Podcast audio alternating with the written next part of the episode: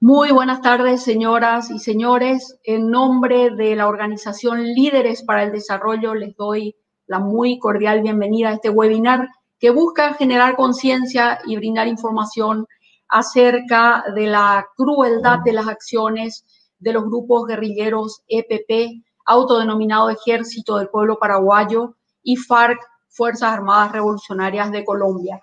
Líderes para el Desarrollo es un think tank de políticas públicas especializado en seguridad. Nosotros desarrollamos propuestas de fortalecimiento de instituciones, generamos espacios de diálogo como este y buscamos también generar conciencia acerca de la realidad de que sin seguridad no hay desarrollo posible. Damos inicio esta noche a un ciclo que busca generar conversación sobre la naturaleza del grupo guerrillero criminal, así como sobre medidas efectivas para combatirlo y cómo podemos construir institucionalidad para dar un vuelco al estado de las cosas en esta materia. También estamos habilitando hoy nuestras redes sociales para estar conectados con ustedes y generar un necesario intercambio sobre los problemas de seguridad que nos preocupan a todos. Esta noche nos acompañan como invitados la senadora Paloma Valencia de la hermana República de Colombia y el senador Fidel Zavala quien fuera precisamente víctima de secuestro por parte del EPP. Bienvenida, senadora Paloma Valencia. Bienvenido, senador Fidel Zavala. Déjenme presentarles antes de darles la palabra y dar inicio a este webinar. La senadora Paloma Valencia, ella es abogada, es filósofa, egresada de la Universidad de los Andes, especialista en economía, egresada de la misma universidad, y magíster en escritura creativa por la Universidad de Nueva York. Fue electa como senadora de la República en los periodos legislativos 2014-2018 y 2018-2022, precandidata presidencial para el periodo 2018 y 2022 al 2022. Actualmente presidenta de la Comisión de Derechos Humanos del Senado de la República y desde ese cargo ha permitido que todos los miembros puedan tener una participación activa respetando las diferencias ideológicas y desde una visión de respeto por el otro. Es una mujer joven, aguerrida, empoderada, es escritora, también es periodista, y decidió formar parte del cambio del país y dedicar su vida a la política. Senadora, la problemática eh, de las FARC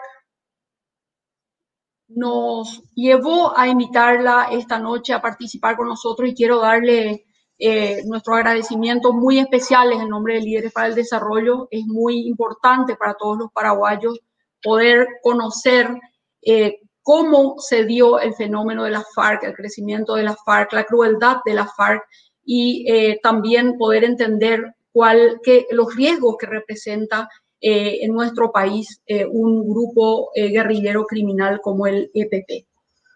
bienvenido también, senador Fidel Zavala, senador de la Nación por el Partido Patria Querida. Él es graduado en la carrera de agronomía por la Universidad Federal de Viscosa de Brasil, Visosa de Brasil. Fue víctima de secuestro en manos del grupo guerrillero EPP, como todos sabemos. Estando 94 días privado de libertad, ha vivido en los bosques sin tener la certeza de volver a ver a su familia. Y a partir de ahí, con su familia, incluso eh, él comenta que evaluaron la posibilidad de, de salir del país, pero decidieron quedarse decidieron quedarse y hacer frente a la realidad. Eligieron entre dos opciones, resignarse o hacer lo posible por cambiar la situación del país.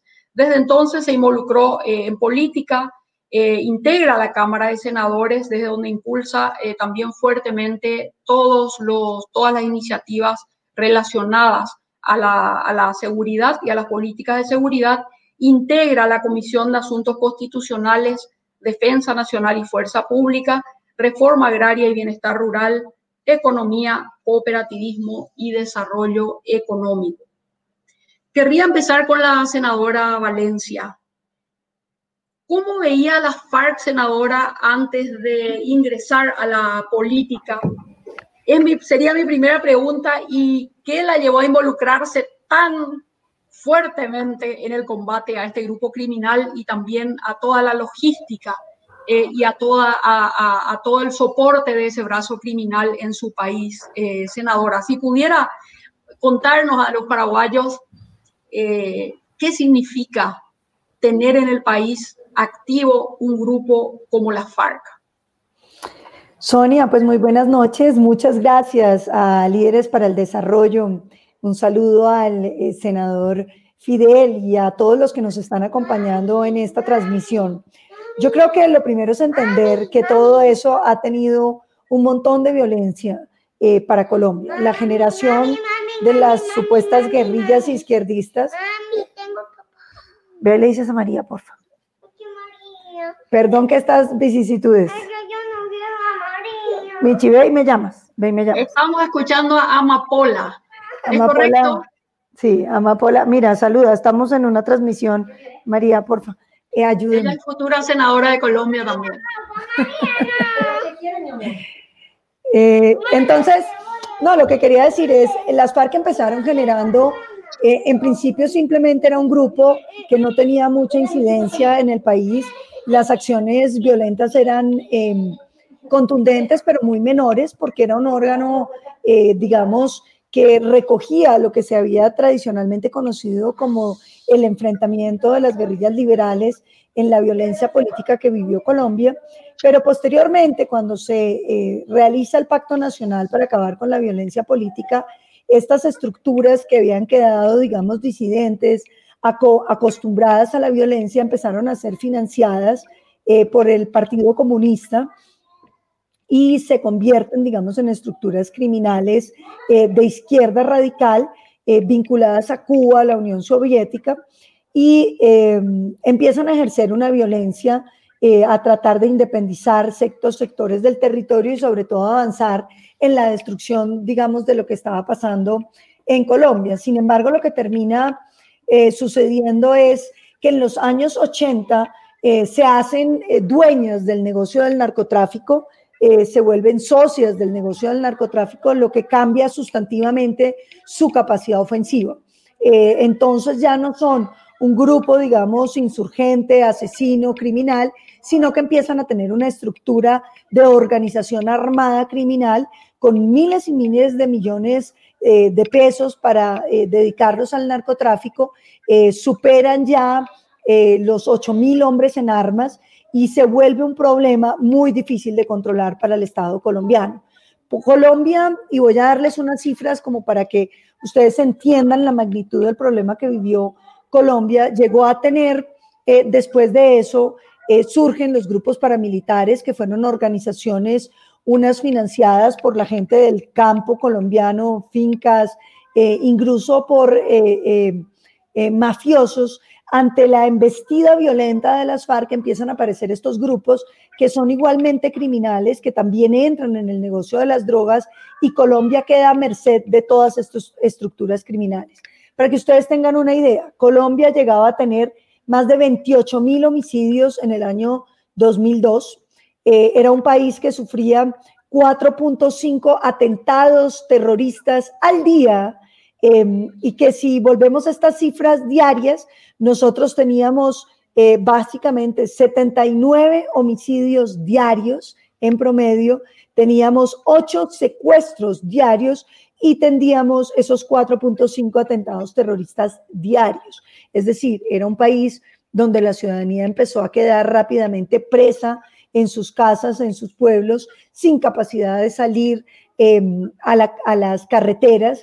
Em, eh, se pusieron de moda una cosa que se llamaba las eh, pescas milagrosas, que eran secuestros masivos que hacían las FARC en las carreteras eh, salían, trancaban la carretera, una autopista o una vía, em, iban recorriendo de carro en carro con un computador, revisaban quién eran las personas o quiénes eran las personas que iban en el carro, aquellos que parecían tener un patrimonio alto, eran secuestrados, se les cobraba por volver a la libertad, muchas veces incluso se cobraba por el propio cadáver, y eso llevó a Colombia a una situación eh, indeciblemente grave frente al porvenir, porque los ciudadanos colombianos quedaron sometidos a la violencia de las FARC, a la violencia de los paramilitares, a la violencia de otras estructuras criminales, todas financiadas por el narcotráfico y con una crueldad eh, gigantesca. Yo entro a la política precisamente eh, como una de las voces en contra de la impunidad de esas estructuras criminales, porque considerábamos que entregarle impunidad a quienes habían asesinado, secuestrado y habían destruido las posibilidades vitales durante tantas generaciones de los colombianos, tenían que pagar con cárcel por los crímenes de lesa humanidad que hubieran cometido. Muchísimo. Lo que se puede decir, lo que empezó como un grupo pequeño, se convirtió en la peor pesadilla de la República de Colombia de los últimos 50 años. En gran parte, según su relato, gracias a esa vinculación de este grupo guerrillero criminal con el narcotráfico. Así es, cuando el narcotráfico se vuelve el mecanismo de financiación, eh, pues primero el narcotráfico crece sustantivamente en Colombia. Recordemos que en Colombia las FARC llegaron a tener presencia en 30 de los 32 departamentos, generando desplazamientos, violencia, terrorismo, eh, las tomas de los pueblos, que era tal vez de lo más atroz que vivió Colombia, que era eh, después de que hubiera un enfrentamiento entre el ejército y esas guerrillas, la represalia era sobre la ciudadanía de los pueblos vecinos, llegaban en una noche o en un día, eh, se tomaban el pueblo, dinamitaban la mayor parte del pueblo, mataban a quien estuviera ahí, asesinaban la policía, el ejército, los tomaban secuestrados y eso pues por supuesto llegó a un nivel muy distinto cuando el dinero de la droga eh, les permitió eh, avanzar y empezar a tener 10 mil, 12 mil, 15 mil eh, hombres armados. Son números realmente impresionantes para nosotros. La zona en Colombia que está dedicada a, mayormente la, en la geografía donde, donde florece el narcotráfico, también la zona de la guerrilla de las FARC, y eso sucede en Paraguay también. Si uno mira el mapa eh, el lugar donde activa el EPP es también el lugar de mayor producción, eh, cultivo de, marihuana. Senador Fidel Zavala, buenas noches. Hola Sonia, un gusto este, compartir con ustedes, con la audiencia, también con la senadora Paloma Valencia. Este, realmente un placer y celebro esta oportunidad de poder hablar y realmente expresar todo esto porque este, luego de mi secuestro la gente mucho se preguntó por qué estuve en silencio tanto tiempo y creo que este, fue parte de, un luto, si le queremos llamar así, de un periodo de reflexión donde este, al final de todo el proceso tomamos la decisión de comenzar a encarar esto con la verdad, y creo que es importante que la ciudadanía conozca. Senador, las FARC entrenaron al EPP, eso está comprobado, y ha, ha el EPP ha adoptado eh, varias de esas prácticas que la senadora nos estaba eh, mencionando y usted fue víctima de secuestro por parte del EPP, pero antes el EPP ya estaba activo, estaba, ya había hecho algunos secuestros. ¿Cómo vivió usted eh, con anterioridad a su secuestro esos eh, esas acciones del grupo criminal y qué cambió luego de que usted mismo haya sido víctima del, del, EPP. Correcto, ¿Cuál es la diferencia de percepción? Yo le pregunto esto por un motivo, porque todos nosotros leemos las noticias y miramos al EPP desde afuera. No es lo mismo la visión que uno tiene desde adentro, habiendo sido víctima y habiendo estado 93 días en cautiverio, que la que tenemos nosotros mirando los diarios y bueno, eh, imaginándonos cosas, incluso algunas, algunos mitos acerca de si existen o no, etcétera. Eh, y estamos viendo cómo la senadora está contando de que así empezaron las FARC como un grupo muy pequeño y en qué se convirtieron. ¿Cuál es su experiencia, senadora, al respecto? Correcto, Sonia. A ver, importante entender de que sí, efectivamente, hay una conexión entre el EPP y la FARC y esto sale de todo el trabajo que hizo la Fiscalía durante el secuestro de Cecilia Cuba, ¿verdad? Se, había agarrado material en el campamento de Raúl Reyes, abatido por, por, la, por los organismos de seguridad de Colombia. Por ahí de este lado estaba el Cantagrillo, que era Omar Martínez, por ahí estaba el cuenta chiste, que era este, Raúl Reyes, también en, el anticipo que había hecho este, el guerrillero arrepentido, Bernal, eh, que decía que efectivamente en el modo operandi del EVP iban reclutando en este, campamentos juveniles y en ciertas organizaciones este, afines a ellos, jóvenes y los llevaban para, para campamento y finalmente lo tenían, este, lo tenían secuestrado, iban perfilando ellos a las personas y en el documento ¿verdad? que ahora en fiscalía efectivamente este, reconoce el guerrillero arrepentido de que había gente este, de Colombia, de la FARC. Eh, adoctrinando y entrenando a, a los futuros este, criminales terroristas del EPP. Eh, indudablemente yo creo que es importante caracterizar a, esto, porque eh, en todo momento ellos quieren ponerse el sallo de un grupo beligerante no de acuerdo con salir de lo que es el ámbito de la justicia paraguaya y irse a ámbitos internacionales, entonces yo creo que vale la pena caracterizarlo este, como un grupo de este, criminales y terroristas, esto es así.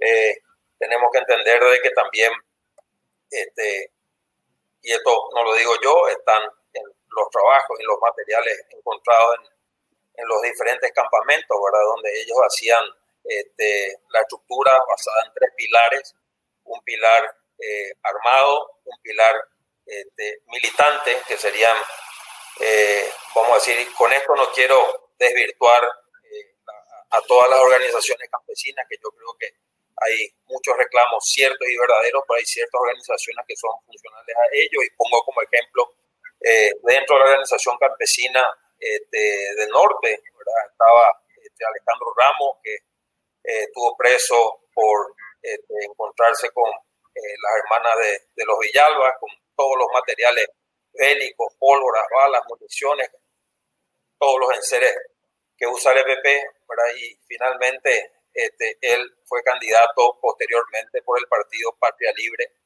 eh, candidato a diputado por Concepción, y fue mi, quien me tuvo a mí en cautiverio. ¿verdad? Entonces, eh, hay un brazo armado, un brazo militante, dentro de ese brazo militante hay también ONGs que son funcionales a ellos. Por ahí también un brazo político que en ese momento era este, Patria Libre. Cuando a tu segunda pregunta, Sonia, si efectivamente yo creía que existía o no y lo que ocurrió este, en el caso de Cecilia este, y la señora Bernardi, realmente en ese momento eh, todos mirábamos con cierto escepticismo, inclusive este, la jocosidad de los medios de prensa hacían con que la gente realmente eh, pensase en cualquier otra cosa, menos en esta situación. Yo vuelvo a decir de que si uno tiene pedazos de fotos o fotos aisladas ¿verdad? Y no una secuencia de fotos. Es imposible que gente pueda mencionar o tenga películas. Mirábamos con cierto escepticismo hasta que me tocó lo que me tocó este, y vuelvo a decir, este periodo de luto rompo realmente cuando me encuentro el día eh, del juicio en fiscalía, cuando estábamos jugando a, el Poder Judicial este, y la Fiscalía, acusando en ese entonces a uno de mis captores, realmente eh, gente de Colombia, quien este, ayudó a mi familia, eh, nos habían recomendado eh, no cometer los errores que ellos habían cometido en Colombia, de armar grupos paramilitares o tratar de solucionar esto por cuenta propia, que realmente este, era peor el remedio que la enfermedad. Nos dijeron, entren a, a construir las instituciones eh, y cuando me encontré en el Poder Judicial, eh, me vino este, la figura de Cecilia Cuba, me vino este, la señora de Bernardi, gente que tenía poder político y poder económico, no pudieron solucionar. Y a partir de ahí tomamos la decisión de entrar a construir instituciones. No sé si fui claro, Sonia. Perfectamente claro y eh, sobre todo la brutalidad con la que actuaron en el caso de Cecilia Cubas eh, nos lleva a una conversación que tuvimos con la senadora eh, Valencia en estos días y es realmente hacer el símil con Colombia creo que es muy válido en Paraguay porque eh, a pesar de que el grupo del EPP estuvo bastante tiempo en silencio, eh, la cobertura de la, de la fuerza de tarea conjunta también hizo que se replegaran, estuvieran en un lugar. La sorpresa es que salieron en el momento menos inesperado, menos esperado a volver a hacer un secuestro. Hoy se está hablando de indígenas reclutados y ahí quisiera dar otra vez la palabra a la senadora Valencia el tema de los indígenas, el reclutamiento de indígenas, de menores, eh, senadora, forma parte de la brutalidad del, grupo criminal de las FARC también, eh, en una manera muy similar a la que eh, estamos viviendo, estamos empezando a vivir en Paraguay con, el grupo LPP. Quisiera eh, darle la palabra para que nos, nos cuente un poco eh, de su experiencia de vivencia en el país sobre ese tema. Y luego pasaremos un video que usted mismo nos recomendó para que en Paraguay podamos estar informados de qué significa y qué representan realmente estos grupos criminales. Senadora. Pues Sonia, la situación en, términos de la crueldad de las FARC y el reclutamiento de menores ha sido tremendamente alta yo creo que eh, las cifras muestran en los informes de memoria histórica, que por supuesto son bastante ya sesgados a favor de esos grupos ilegales, em, pues una incidencia de reclutamiento armado brutal. Eh, por ejemplo, unas cifras eh, que me impresionan, el 50% de los combatientes adultos de las FARC ingresaron habiendo sido reclutados como niños. Y hubo un momento donde eh, las FARC tenía cuatro de cada diez de sus combatientes eran menores de edad. Eh, los usaban, por supuesto, como carne de cañón, eran la avanzada eh, para que después los, los combatientes con mayor experiencia llegaran cuando ya habían, digamos, entrado estos niños. Pero al reclutamiento de niños hay que adicionarle el esclavismo sexual al que terminan siendo eh, sometidos y que Colombia solo ha venido a conocer hace muy poco, cuando eh, las denuncias de muchos de esos niños que fueron reclutados han salido a la luz pública. Están contándonos cosas dramáticas de cómo eran violadas las niñas a partir de los 8, 10 años. Si llegaban a tener un embarazo, eran forzadas a abortar con unos procedimientos que incluían no solamente pastillas, sino la utilización de cables para sacarles eh, los fetos. Em, mujeres que no contaron que estaban embarazadas y que protegían sus bebés y fueron fusiladas, mujeres a las que le sacaron sus bebés a los seis y siete meses, eh, sufriendo eh, incluso muertes, muchas de esas niñas em, de cortísimas edades. Em, eran las mujeres utilizadas como objetos sexuales, pero también los niños. Las denuncias en torno a la utilización de muchísimos niños como objetos sexuales em, ha estremecido a Colombia, unas cosas que hemos solo conocido, como digo, ahora, después de, eh, que muchos se han atrevido a hablar. Y uno de los casos más dramáticos ha sido los acuerdos que tuvieron las estructuras criminales de las FARC eh, con eh, eh, líderes indígenas que les entregaban niños em, para que los reclutaran, para que se hicieran parte de las FARC, como especies de cuotas que tenían que pagar las comunidades indígenas a las estructuras armadas criminales. Em, tenemos los testimonios de quienes fueron reclutados, por ejemplo, de 12 años, después se convierten en líderes de las FARC en el reclutamiento y eran los encargados de ir a los resguardos indígenas a sacar los niños. Los testimonios que hemos oído de muchos eh, desmovilizados de las FARC son verdaderamente dramáticos, eh, que hablan no solamente de la crueldad, sino de la utilización absolutamente eh, cruenta de tantos niños, no solamente como armas de guerra, sino también como objetos sexuales, objeto del esclavismo sexual que como digo terminó en los miles de abortos forzados sobre mujeres y niñas que hubieran querido tener sus hijos. Senadora, lo que usted me está contando es, nos está contando es muy interesante, muy desgarrador. Eh, nos recomendó también que tomáramos contacto con José Antonio eh, y con eh, Leticia para que nos cuenten sus historias José Antonio accedió a una entrevista y Leticia nos pasó un material y nos accedió a que publicáramos. Quisiéramos mostrarles y un poco desmitificar la historia que circula, las leyendas urbanas que están circulando de que los indígenas se pliegan voluntariamente a estos grupos criminales porque eh, por razones de pobreza, etcétera, etcétera. Eh, hay que cuidar a estos grupos vulnerables y la institucionalidad del Estado tiene que estar presente eh, con toda su... Con, con, todas las instituciones del Estado se tiene que proteger a estos grupos que realmente son vulnerables y mirarlos como víctimas y no como seguidores del, del EPP. si pueden poner el video, por favor.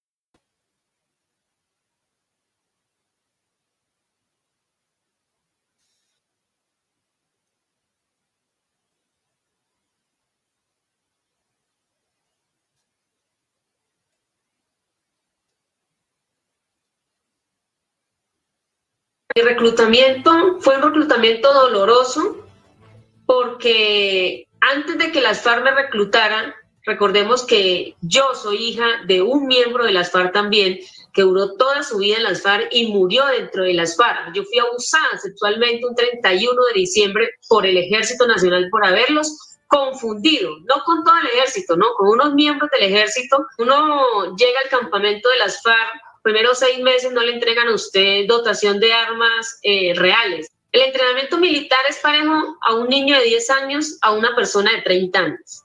Es lo mismo.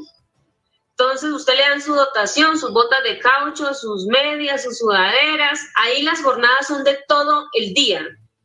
De trote, los primeros, primeros días son de aprender el estado físico. Entonces lo sacan a uno a trotar, a marchar durante todo el día en bota de caucho al calor extremo.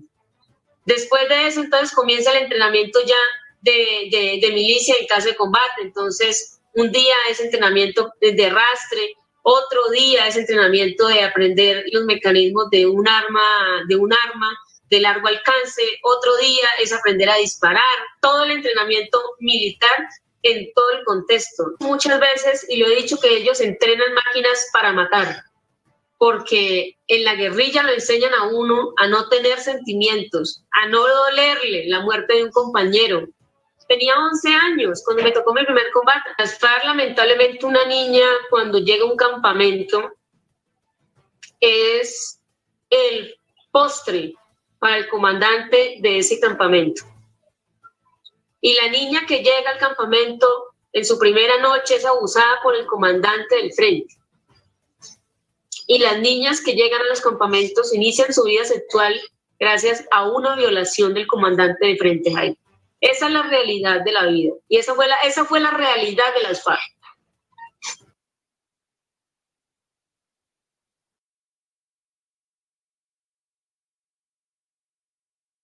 Realmente brutal este testimonio. Hemos hablado con ella, ella está también eh, presidiendo una organización eh, que aglutina a las víctimas de secuestro por parte de la FARC. Eh, incluso están especialmente a mujeres que fueron víctimas de abuso sexual, porque al parecer el tema de abuso sexual no fue considerado como tema en el proceso de paz.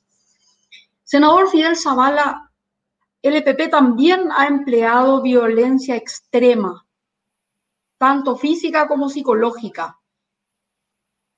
Quisiéramos saber su experiencia durante el tiempo que estuvo secuestrado. Usted fue también objeto de violencia. ¿Cómo era el trato con usted, senador? ¿Y cómo se trataban entre ellos? Si nos puede contar un poco cómo trataban a terceros, ¿qué pudo percibir de esa violencia, senador? Bueno, fuera, Sonia, fuera de, estar uno privado de la libertad, yo tuve 94 días este, atado a un árbol, realmente eh, en condiciones, te diría que casi inhumanas, ¿verdad? Porque estábamos sin ningún tipo de albergue. Solamente las veces que llovía me colocaban una tienda a dos aguas. Eh, las necesidades tenía que hacer ahí, este, a la vista de todo el mundo. Eh, cuando este, fui para bañarme por primera vez a los 45 días, eh, a la vista de todo el mundo me quitaban fotografías y eso en cualquier momento va a aparecer.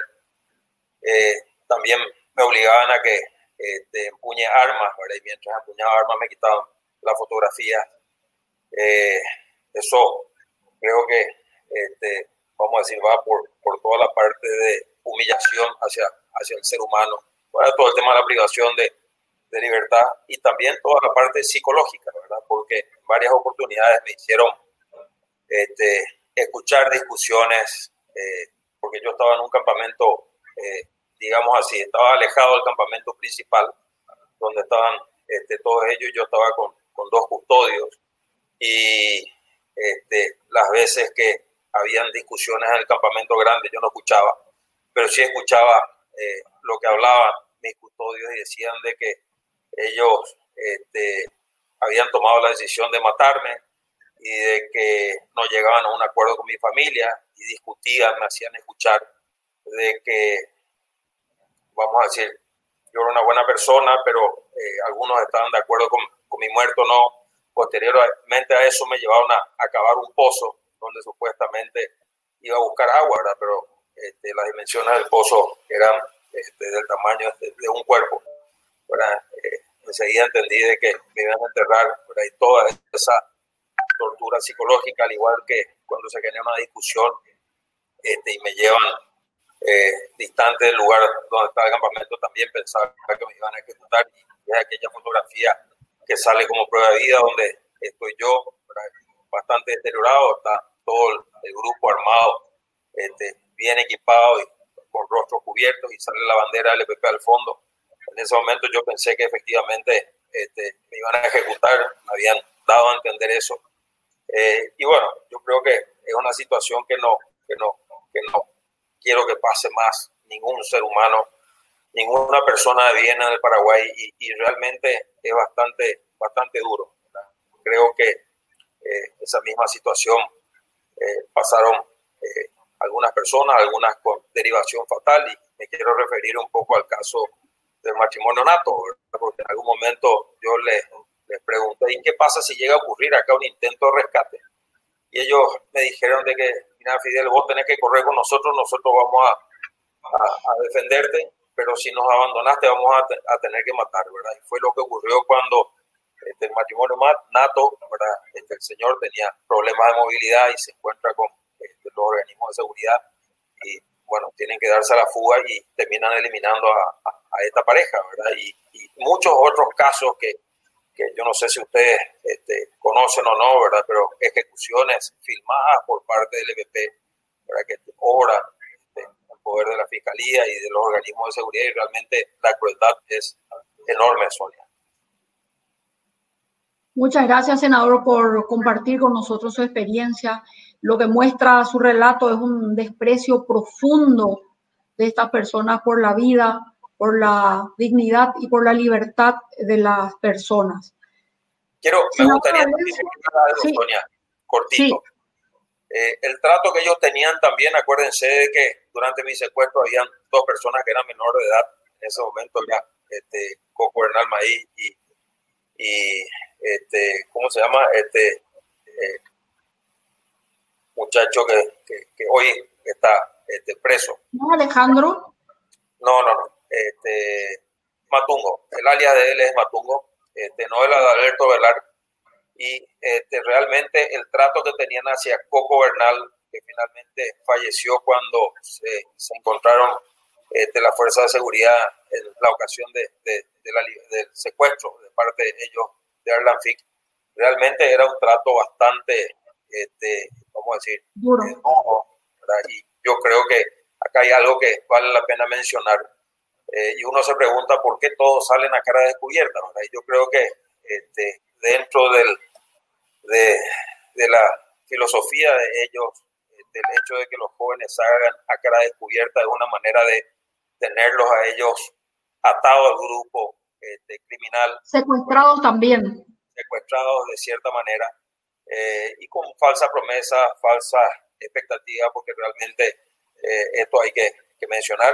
Yo creo que eh, hace poco hubo un enfrentamiento, fallecieron dos menores, no es lógicamente lo que uno quiere, ¿verdad? Pero en el momento, la verdad, uno no puede este, distinguir quién es fuerza amiga y quién es, este, y las edades por sobre todas las cosas, y también este, lo que quitó ahora el organismo de seguridad en el secuestro del ex vicepresidente, ex senador Oscar Denis, de que efectivamente habían dos menores indígenas de edad y un menor paraguayo. Entonces, este, vale la pena señalar todo esto, Sonia. Muy bien, senador. Eh, senadora, la, estos crímenes de lesa humanidad que tanto usted como el senador Zavala están, eh, están eh, relatando, ¿cuál es la lección aprendida y cuál es el aprendizaje también, no solo para usted como senadora, sino para el pueblo colombiano eh, en esta etapa precisa, en el presente? Tras, sabemos que hubo un proceso de paz que incluso fue rechazado por el eh, por el pueblo colombiano, por la forma eh, y por la revictimización de las víctimas, por la forma de irrespeto eh, a las víctimas y que fue llevado adelante de igual manera. Pero ¿cuál es la lección que se aprende y cómo se sale adelante de esta, de esta situación, senadora? Lo primero ¿Cuáles son los esfuerzos? yo lo primero que quisiera decirle a todos los que nos acompañan aquí es que es un error creer que eh, para obtener una mejor, un mejor país es aceptable la violencia. La violencia jamás va a lograr que un país mejore.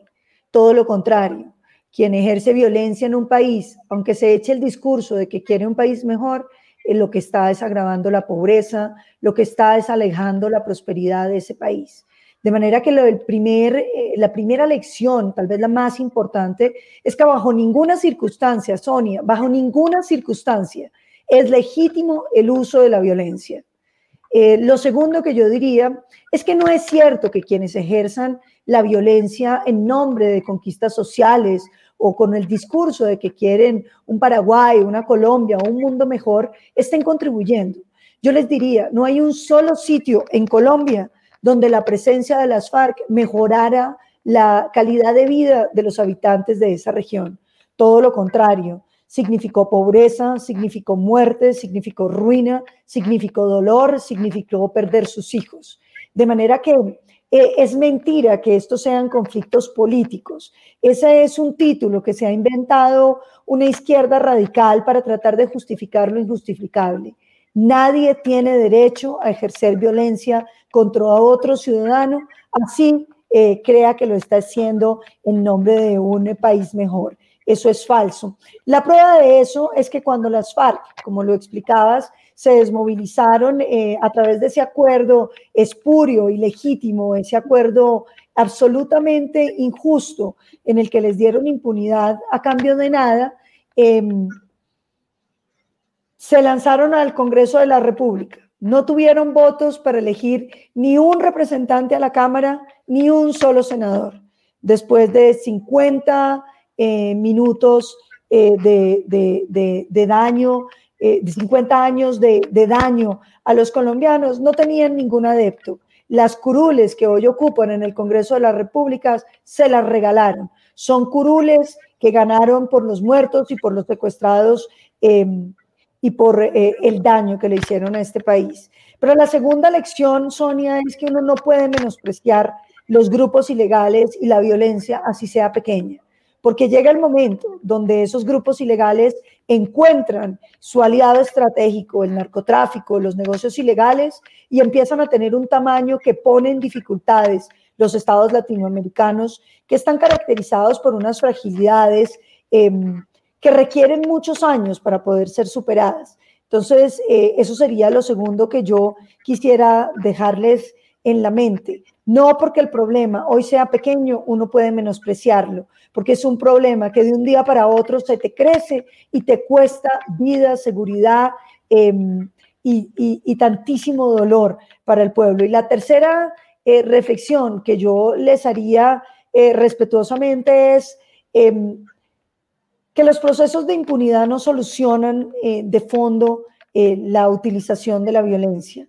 Yo creo que una sociedad tiene que rechazarla categóricamente y que quienes cometen acciones eh, violentas contra los ciudadanos de un país tienen que pagar con cárcel porque se ha creado en Latinoamérica la idea de que las guerrillas son algo benévolo, bueno, y que por lo tanto hay que negociar con ellos y hay que darles concesiones y en realidad tienen un gran discurso y unas muy buenas intenciones.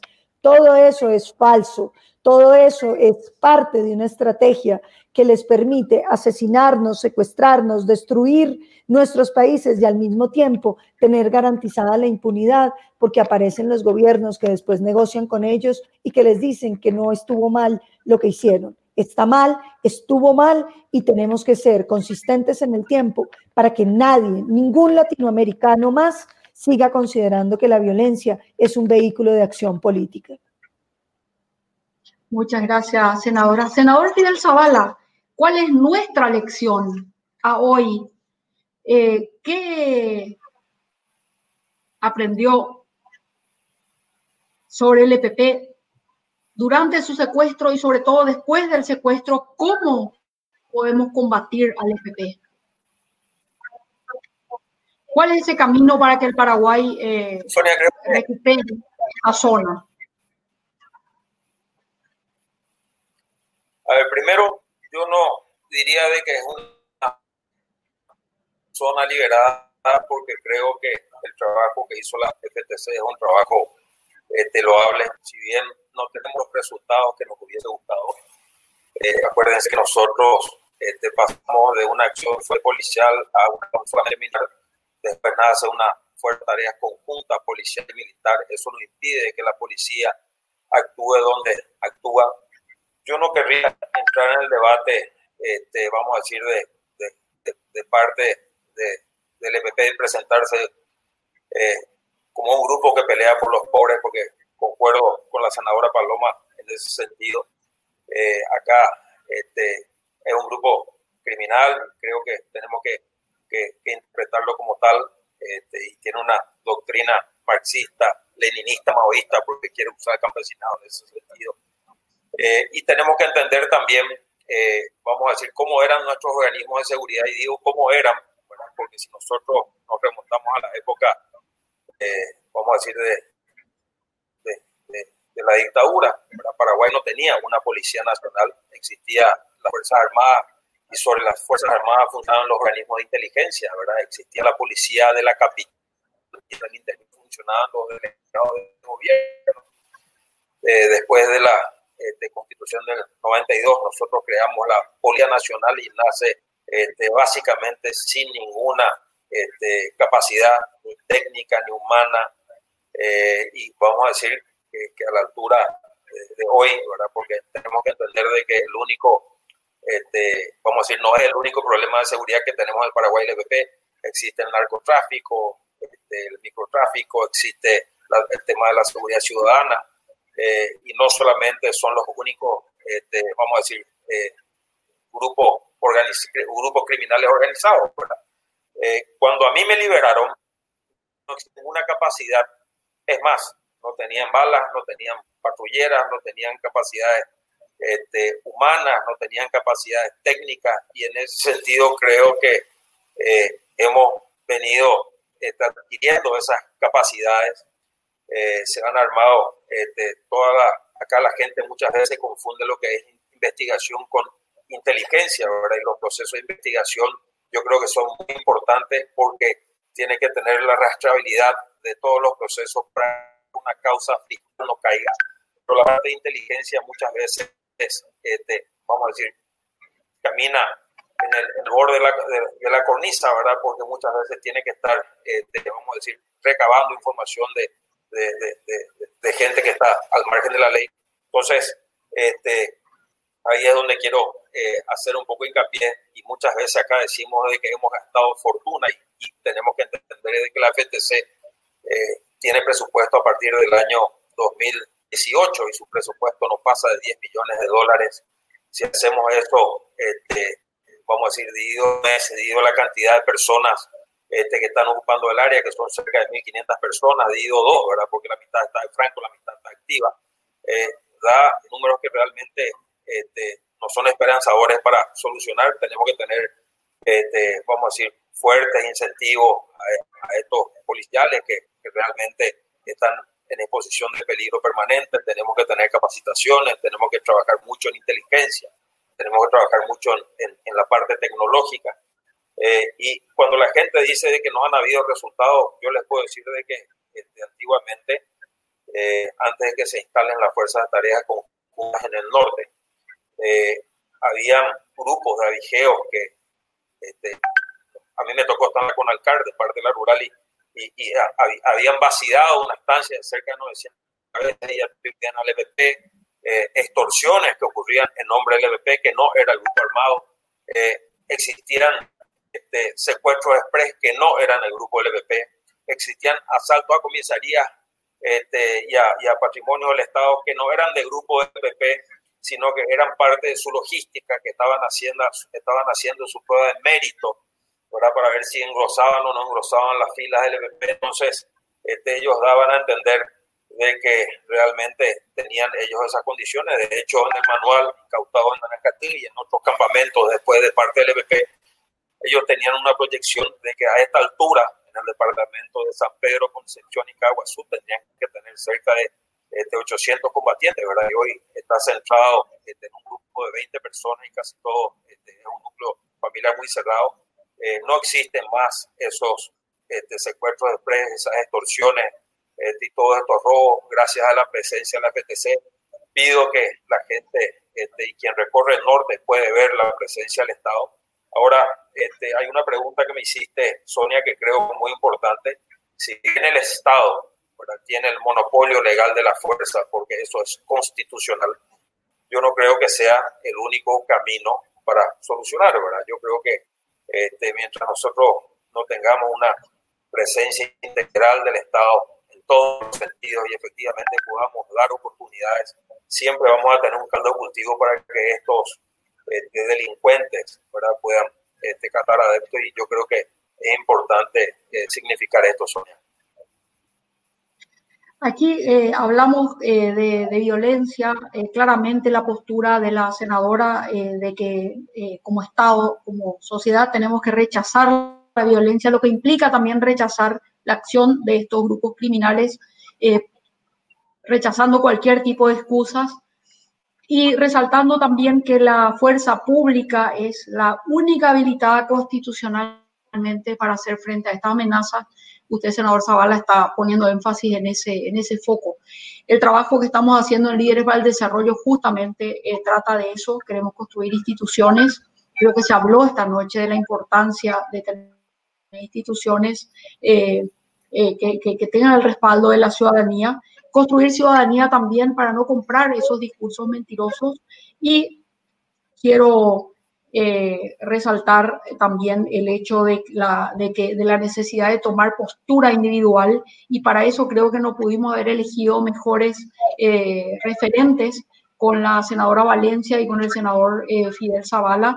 Ellos nos están abriendo las puertas de sus casas, pero también nos están abriendo sus vidas para contarnos cómo están mostrando ese compromiso eh, para plantarse frente a la violencia, frente a una forma de convivencia que nosotros no queremos en nuestros países. Queremos vivir, buscar nuestra felicidad en libertad eh, y con seguridad.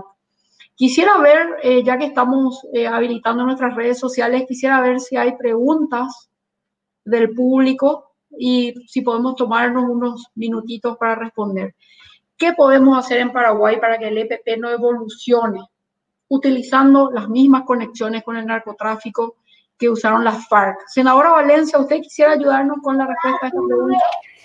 Yo creo que lo primero es, eh, eh, digamos, hay que reducir el EPP, hay que meterlos a la cárcel y hay que eh, destruir cualquier atisbo de legitimidad política que la izquierda radical esté tratando de construir. Porque es que la manera como estas estructuras criminales funcionan es, por una parte se muestran como muy buenas, con un discurso muy bonito, y por otra parte, políticamente hay quienes todo el tiempo dicen que es que están haciéndolo bien, que están trabajando por el bienestar, Y lo otro es, se organizan campañas de desprestigio de las instituciones y de las Fuerzas Armadas de nuestros países. Entonces, permanentemente se las señala, eh, se las condena, se les muestra como malas y en cambio lo otro como el ideal revolucionario, como una cosa súper positiva. Yo creo que la única manera es entender que ningún problema es pequeño y que hay que enfrentarlo de manera categórica hoy, llevarlos a la cárcel y, realmente lograr desarticular eh, cualquier legitimidad política que se les haya construido hasta ahora. Muchas gracias, senadora. Si hay alguna otra pregunta.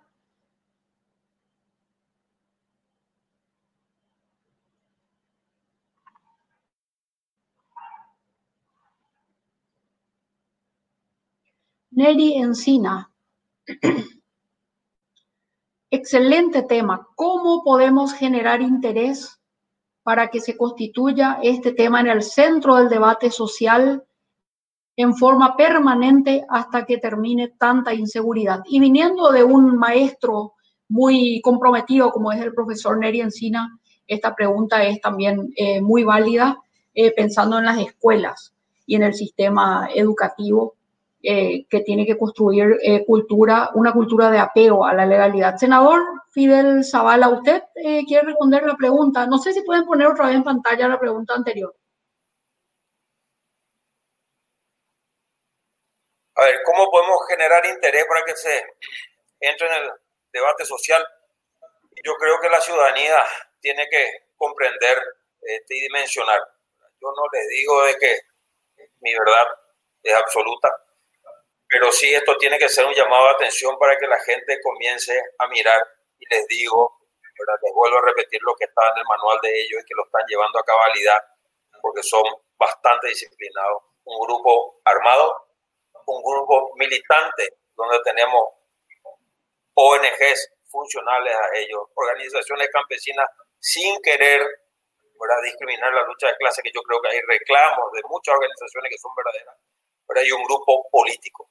Tenemos que comenzar a separar un poco este, la pasta del trigo. Eh, es un tema que la gente, la ciudadanía tiene este, que estar mirando y, esto hace parte este, de un plan mayor ya no es el tema para hablar ahora, pero podemos en alguna otra oportunidad, Sonia, con gusto.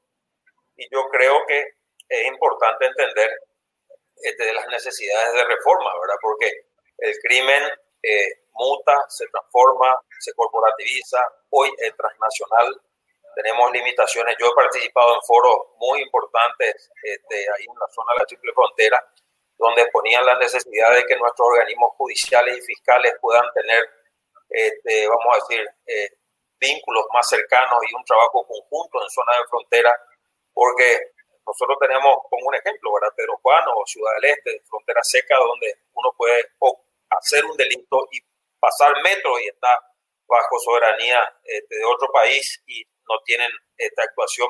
Entonces yo creo que hay una necesidad de revisión de todo, este, vamos a decir, nuestras nuestra, este, vamos a decir, leyes en materia de seguridad. Eh, en materia penal, en materia de garantías y también tenemos que trabajar, eh, vamos a decir, reformando nuestras leyes en materia de seguridad.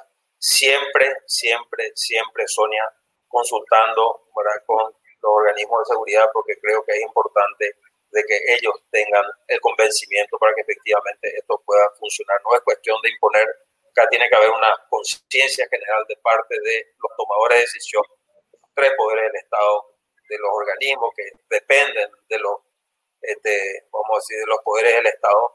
Y, es importante entender esto eh, de, esta manera. Muchísimas gracias. Hay eh, otra pregunta. Antes que eso, quisiera también complementar eh, la respuesta al profesor Neri. Eh, diciéndoles que en Líderes para el Desarrollo estamos habilitando hoy justamente las redes sociales. Quisiéramos tener una sana discusión, formación, información con la ciudadanía, un intercambio, porque es muy importante que los ciudadanos de bien nos juntemos, sumemos y busquemos las soluciones para este flagelo y que podamos dar el vuelco junto con nuestras instituciones constitucionalmente habilitadas para el efecto. Hay una pregunta de Leticia Yegros Maki. Senador Fidel Usted dijo alguna vez que el apoyo de la gente lo liberó. ¿Cree que los paraguayos pueden lograr lo mismo con Edelio Félix y Oscar Denis. Yo personalmente cuando estuve, este, vamos a decir, secuestrado, cautiverio, no entendía ni dimensionaba lo que estaba ocurriendo a, nivel país. Yo creo que este, mi secuestro fue un punto de inflexión en el sentido de la comprensión de la gente. Eh, y a partir de ahí este, ocurrieron este, los hechos que nosotros, o sea, que, me trajo a mí, este, vamos a decir, de nuevo a la, libertad, a la vida. De, cierta manera, creo que no, no debemos olvidar de que acá tenemos todavía personas secuestradas y eso es algo que nosotros este, estamos siempre, eh, a decir, haciendo hincapié. Eh, acuérdense que hicimos, somos parte de Banderas Blancas, ahora participamos en todas estas, eh, pero acá el peligro es que la ciudadanía tome esto como algo natural, como mirábamos nosotros en un inicio el EVP, ¿verdad? escépticamente, de que esto no es mi problema y efectivamente termina siendo el problema de todos los paraguayos, porque acuérdense, y acá me puede corregir la senadora este, Valencia, ¿verdad? Este es un grupo que arranca eh, con el secuestro de dos personas en la ciudad de Asunción, posteriormente eh, van para asaltar el Banco Nacional de Fomento en Choré, se le conoce como la banda de Choré, y después efectivamente migran al campo. Eso no quiere decir de que este, no tengan eh, posibilidad de hacer nuevamente acá y, no creo que vuelva a ocurrir esto, ¿verdad? De manera que tenemos que, que, seguir insistiendo por la libertad, por la paz, por construir instituciones, por el porvenir de la gente y mostrar, como dijo la senadora Paloma, de que la violencia solamente genera más violencia. Entonces, yo creo que el camino es buscar una solución integral para todo esto, no solamente el uso fuerza, y que efectivamente todos los organismos del Estado puedan estar presentes en los departamentos donde efectivamente, este, si bien hay muchas necesidades, ¿verdad? Donde haya más necesidades. Muchísimas gracias, senador Fidel Zavala. Muchas gracias, senadora Paloma Valencia. Agradecemos a la senadora Valencia que comparta con nosotros el dolor de su pueblo para que podamos usar su experiencia evitando repetir los mismos errores, que es lo que buscamos, para que seamos conscientes de que la única salida es fortalecer nuestras instituciones, apostar por nuestro país y apostar por su justicia. Agradecemos también al senador Fidel Zavala, que así como la senadora Valencia también nos haya compartido y sobre todo que haya revivido su dolor para hacernos ver que la brutalidad de este tipo de grupos criminales terroristas no está miles de kilómetros al norte, sino también en nuestra propia casa aquí en Paraguay. Nosotros eh, estamos con este flagelo hoy, vamos a tocar todavía en este ciclo, el próximo capítulo le vamos a dedicar nuevamente al EPP, vamos a analizar la historia del EPP y vamos a tratar de entender quiénes son los padres del EPP. Así que desde ya a toda la amable audiencia que nos estuvo siguiendo, eh, invito a que sigan interactuando con nosotros en las redes y eh, oportunamente les vamos a hacer llegar la invitación y el enlace para el próximo capítulo eh, que va a tratar sobre la historia del EPP y sobre los padres del EPP. Siempre en Líderes para el Desarrollo estamos para construir instituciones, para construir institucionalidad, eh, también para construir ciudadanía y para tomar, alentar al ciudadano a tomar postura individual muy clara y muy firme y evitar que estos problemas pasen a mayores. Muchísimas gracias, muy buenas noches.